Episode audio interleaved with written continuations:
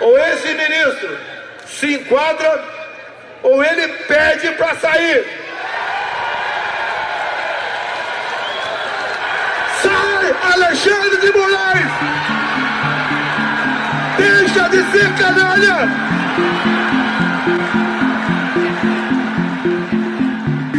O dia 7 de setembro de 2021 foi um dos momentos mais tensos do governo Jair Bolsonaro. Depois de uma escalada da retórica do presidente contra o Supremo Tribunal Federal, a data cívica foi marcada por atos nas principais capitais do país. Bolsonaro esteve nas manifestações de Brasília e de São Paulo e fez discursos inflamados, chamando o ministro Alexandre de Moraes de canalha e ameaçando descumprir decisões da corte. As bravatas geraram reações no meio político e no meio jurídico. E para acalmar os ânimos, Bolsonaro chamou a Brasília o ex-presidente Michel Temer. O encontro resultou em uma carta à nação colocando panos quentes no conflito. Na declaração à nação, o presidente Jair Bolsonaro afirma que nunca teve a intenção de agredir quaisquer dos poderes. Ressalta que na vida pública, as pessoas que exercem o poder não têm o direito de esticar a corda e que as palavras dele, por vezes contundentes, decorreram do calor do momento. Mas é claro que esse não foi o ponto final na rixa entre Bolsonaro e o Supremo. A relação entre os poderes não melhorou ao longo dos últimos meses.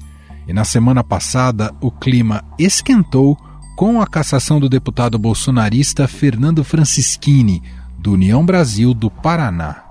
Por três votos a dois, o colegiado anulou a decisão do ministro Nunes Marques, que tinha derrubado a cassação de mandato do parlamentar pelo Tribunal Superior Eleitoral por propagar fake news sobre o sistema eleitoral.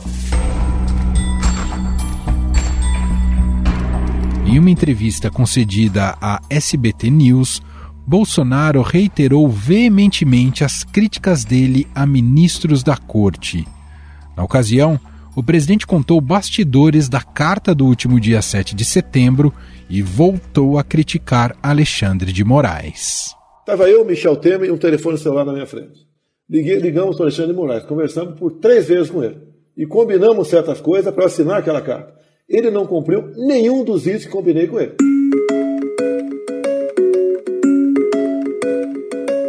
Mas Bolsonaro foi além ele disse que apoiadores dele já organizam uma nova manifestação para o 7 de setembro deste ano, poucas semanas antes das eleições. O que está sendo organizado, por exemplo, é um 7 de setembro, onde a presença do povo estaria dando uma demonstração de que lado eles estão. O lado da lei, o lado da ética, o lado da Constituição, da democracia, contrário à ideologia de gênero, contrário ao aborto. Eles querem eleições limpas, transparentes.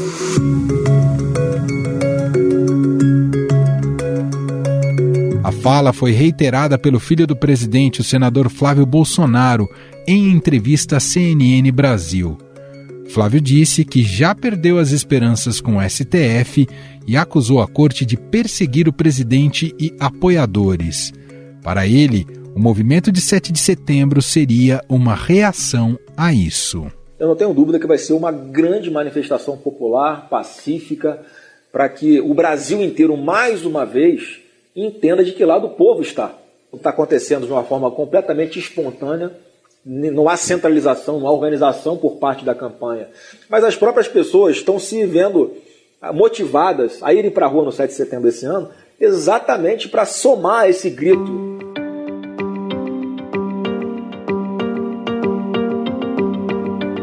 O que Bolsonaro e a família começam a perceber é que a decisão do Supremo é apenas uma demonstração do que a Corte é capaz e pretende fazer este ano para combater a desinformação.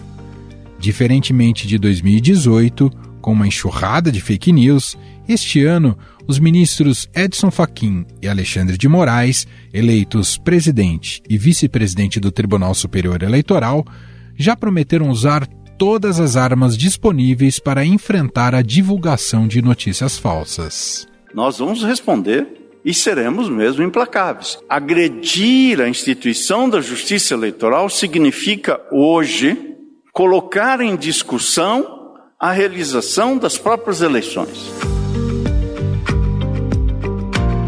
Os protestos do 7 de setembro serão a três semanas das eleições. De que forma eles podem impactar o pleito? Caso Bolsonaro esteja numa condição muito desfavorável nas pesquisas, esses novos atos podem romper com a nossa estabilidade democrática? Quais são os riscos? Para analisar este cenário político, convidamos a jornalista e cientista política Daisy Chocari.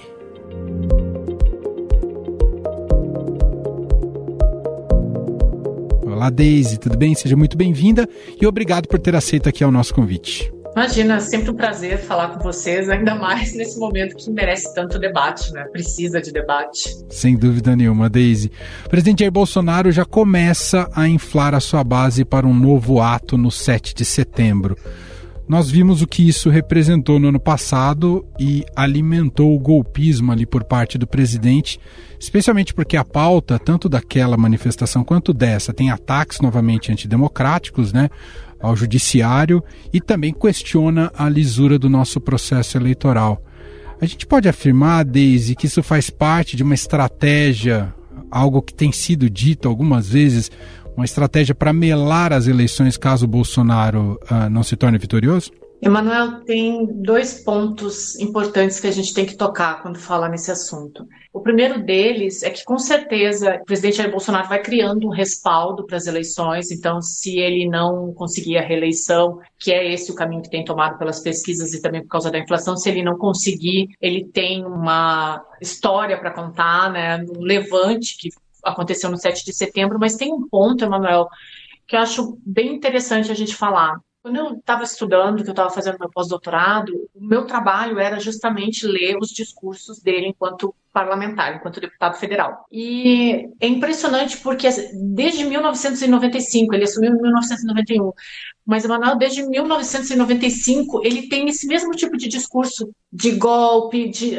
É, era um negócio impressionante. Assim, se tu olhar todas as notas taquigráficas da, da Câmara dos Deputados, todo final do mês de março, o presidente Bolsonaro começava com o mesmo discurso: tem que fazer uma rebelião, tem que ter um golpe, a gente tem que se rebelar contra isso que está aí. Então, quando a gente fala que a gente tem hoje no cargo da, da presidência da República o mesmo deputado federal, não é um exagero, não é uma figura de linguagem, porque ele usa isso desde que ele era, era deputado lá em 1995.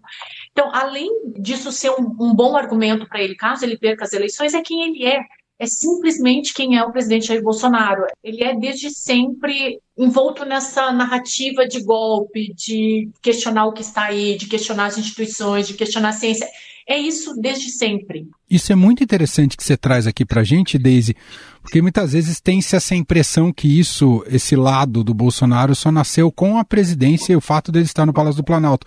E não, ele já tem esse discurso antidemocrático pré-presidência da República quando ele assumiu a presidência, a primeira pergunta que me faziam era: ele é assim mesmo ou isso é uma estratégia? Eu falava, gente, ele é assim. Só que as pessoas achavam que não, que era uma estratégia. Não, o presidente Bolsonaro sempre foi e assim, eu não gosto de usar essa palavra, mas eu não vejo uma outra para utilizar aqui. Mas ele sempre teve esses destemperos antidemocráticos. Então, não é que é uma estratégia elaborada por uma equipe de comunicação para insurgir uma bolha bolsonarista. Não, é quem ele sempre foi. Só que eu sempre costumo falar assim que o, o grande mérito do presidente Jair Bolsonaro é que ele conseguiu aglutinar em torno dele alguns ismos que estavam soltos na política brasileira. Então, o autoritarismo, misoginia, o discurso mais agressivo.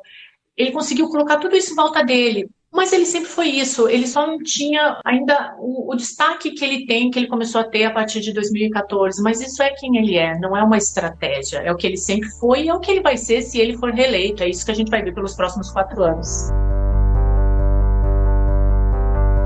Por falar em estratégia, seria uma estratégia isso que temos visto mais recentemente, de usar os ministros que ele indicou ali para o STF para tomada de decisões claramente políticas, como a gente viu agora recentemente com o Cássio Nunes Marques? Com certeza, né? O, o STF sempre foi o grande arquinimigo dele, né, desde o dia 1. Uh, ter colocado o Cássio Nunes lá para ele foi uma vitória. O Cássio, Cássio Nunes, nessa última decisão, provou que tem seguido a cartilha bolsonarista, né? Eu não digo nem a cartilha bolsonarista, a cartilha do presidente Jair Bolsonaro, né? Porque isso vai muito além. Acho que os bolsonaristas mesmos, e eu não falo, eu nunca falo bolsonarista assim no sentido pejorativo, como tem o lulismo, tem o bolsonarismo, né? Sim. Mas nem os bolsonaristas estavam imaginando isso, né? Então o Cássio Nunes ele resolve literalmente a cartilha do presidente Jair Bolsonaro. E com essa rivalidade toda que ele tem dentro do STF, realmente colocar o Cássio Nunes lá para ele foi um grande gol, né? Foi uma grande um grande acerto. E ele já declarou, né, em outros momentos, que se reeleito ele quer colocar um outro ministro, porque, de novo, né, vamos lá,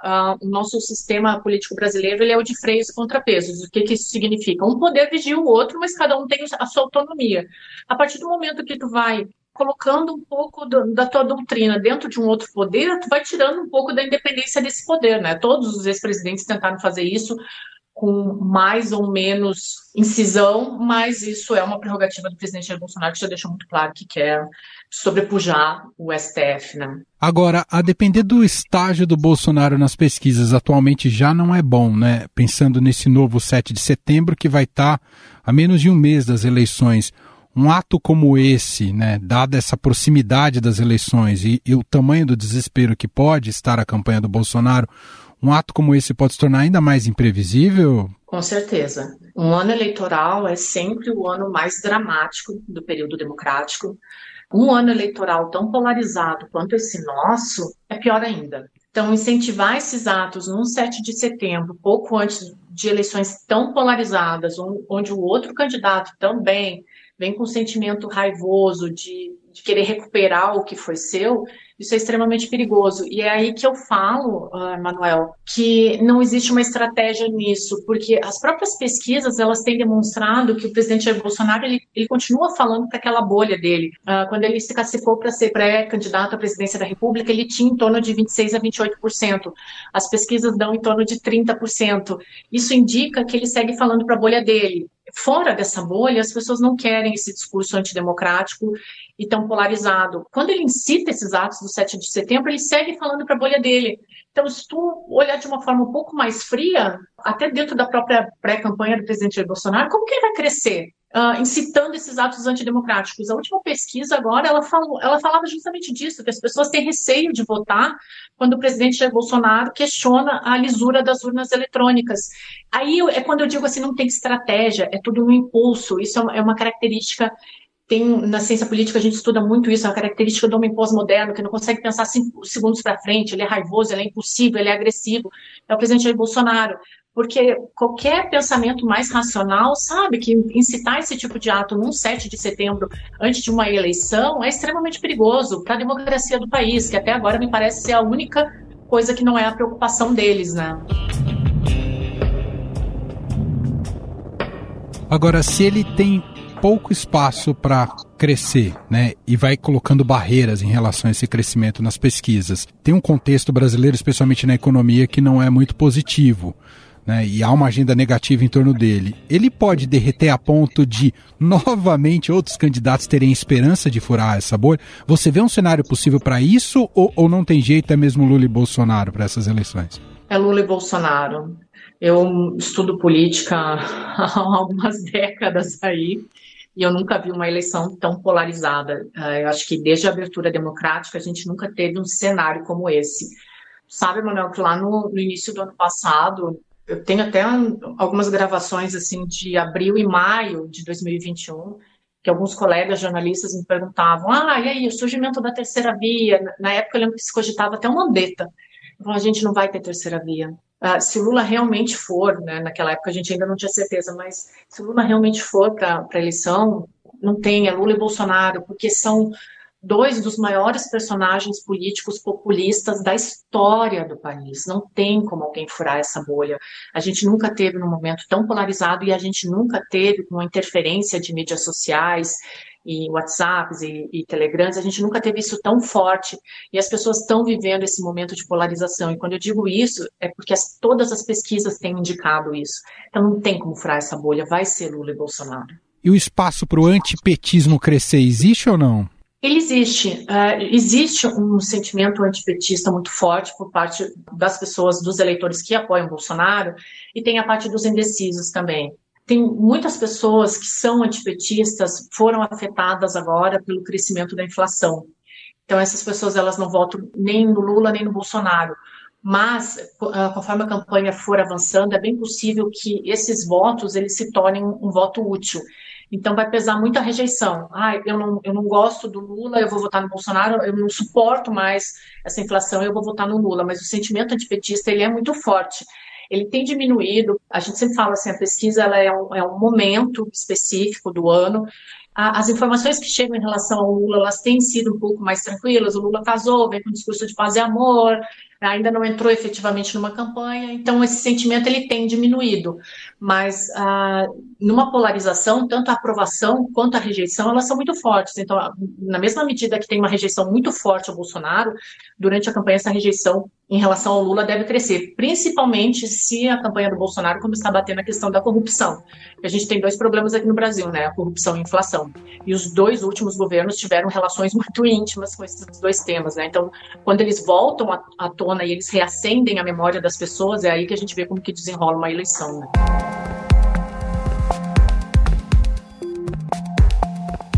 E você falou né, dessa falta de estratégia né, e de mais de impulsividade, porque radicalizar, como ele, enfim, continua radicalizando e já projeta um 7 de setembro, isso, no final das contas, não sei se você concorda, essa paranoia do, do, do golpismo empurra as pessoas para uma lógica de evitar o pior. Então, é um voto útil que acaba, no final, favorecendo Lula, né, quando ele radicaliza esse ponto, não é, Daisy? É, com certeza. Porque se, se ainda o governo Bolsonaro ele tivesse dados econômicos para mostrar, tudo bem. A gente lembra aqui que quando o que derrubou realmente a popularidade da ex-presidente Dilma Rousseff foi quando a inflação começou a subir. O presidente Bolsonaro ele tem esse ponto da inflação. Eu, eu sempre falo isso, Manuel. Eu acho que numa, numa análise muito recente, assim, muito preliminar. Se 2018 foi a eleição da, da Lava Jato, 2022 vai ser a eleição do boleto pago. Então, se o brasileiro não conseguir pagar o boleto, o presidente Jair Bolsonaro vai ter um belo de um problema, porque essa conta é dele. A vida está mais cara e quem vai pagar a conta é o presidente. Some-se a essa insatisfação o fato dele ficar insuflando a população a reagir no momento que está todo mundo desesperado e só preocupado se vai conseguir pagar a gasolina, se vai conseguir pagar a escola do filho, se vai conseguir colocar comida na mesa. Olha o preço da carne são dados que as pesquisas mostram que não conversam.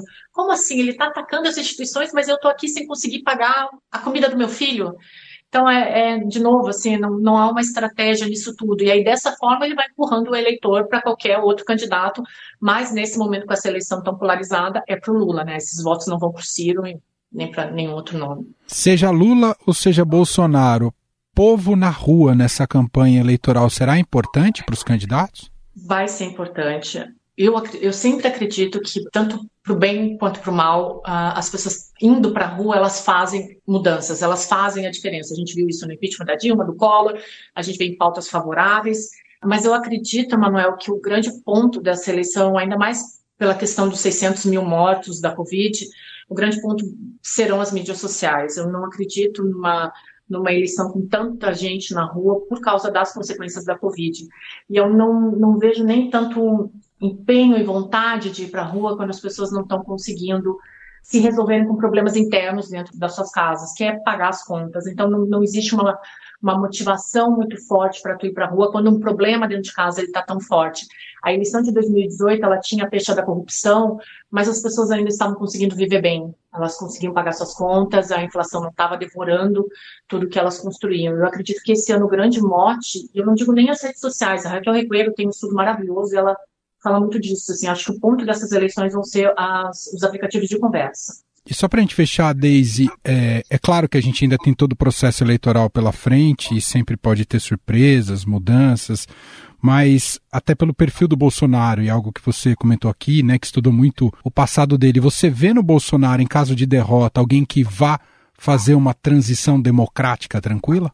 Eu acredito que a transição vai ser democrática porque as nossas instituições funcionam. De novo, a gente tem uma, uma democracia recente, uh, a Constituição falando de uma democracia plena, mas é uma, uma democracia em desenvolvimento ad eterno, a gente nunca está, nossa democracia nunca é plena e não acredito que vai ser, mas eu acho que as nossas instituições elas funcionam muito bem, o Congresso funciona bem, a, o STF reage quando há um exagero por parte do, do, Palácio do Planalto.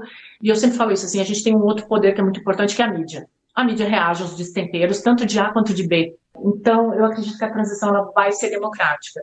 Que o presidente Jair Bolsonaro não vai facilitar, isso eu acredito que não vai mesmo. Com certeza virão ameaças, uh, acusações de que as urnas não são confiáveis, mas é, é nesse ponto que eu acho que as nossas instituições vão entrar e vão funcionar. Nesses quatro anos de governo Bolsonaro, eu via uh, todo final de, de março as pessoas questionando essas falas de novo do presidente Jair Bolsonaro, falando que vai ter golpe, vai ter golpe, e as instituições sempre mostraram que não vai ter golpe, a gente não aceita mais isso. A nossa memória, ela ainda está fervilhando em relação ao que aconteceu na, no período da ditadura. E a gente tem dois impeachments no período de democracia muito pequeno, a gente não aguenta mais uma ruptura. Mas, assim, eu acredito que a transição ela vai ser democrática, mas ela não vai ser fácil. Vai ser difícil, mas vai funcionar. Acho que muita gente também é, olha para o que aconteceu nos Estados Unidos, né, com o fato do Capitólio. Se teremos um Capitólio no Brasil, Daisy? Eu acho possível, mas eu acho que até lá a gente tem que ficar muito ciente dessas possibilidades e questionar isso o tempo todo. Sim. Eu acho que esses debates, essas conversas, essa pressão da própria imprensa, do STF, do Congresso, isso tem que ser cada vez mais forte. Então, não vamos dar chance para isso acontecer de novo. Né? Quando eu digo que aconteceu uma vez, foi nos Estados Unidos. Então, a gente viu o abalo que isso faz na democracia. Então, vamos aprender com isso e não vamos deixar isso acontecer aqui. Muito bem. Essa é Daisy Tiocari, jornalista, cientista política, gentilmente aqui atendendo a nossa reportagem. Te agradeço demais pela entrevista, Daisy. Obrigada. Prazer falar com vocês.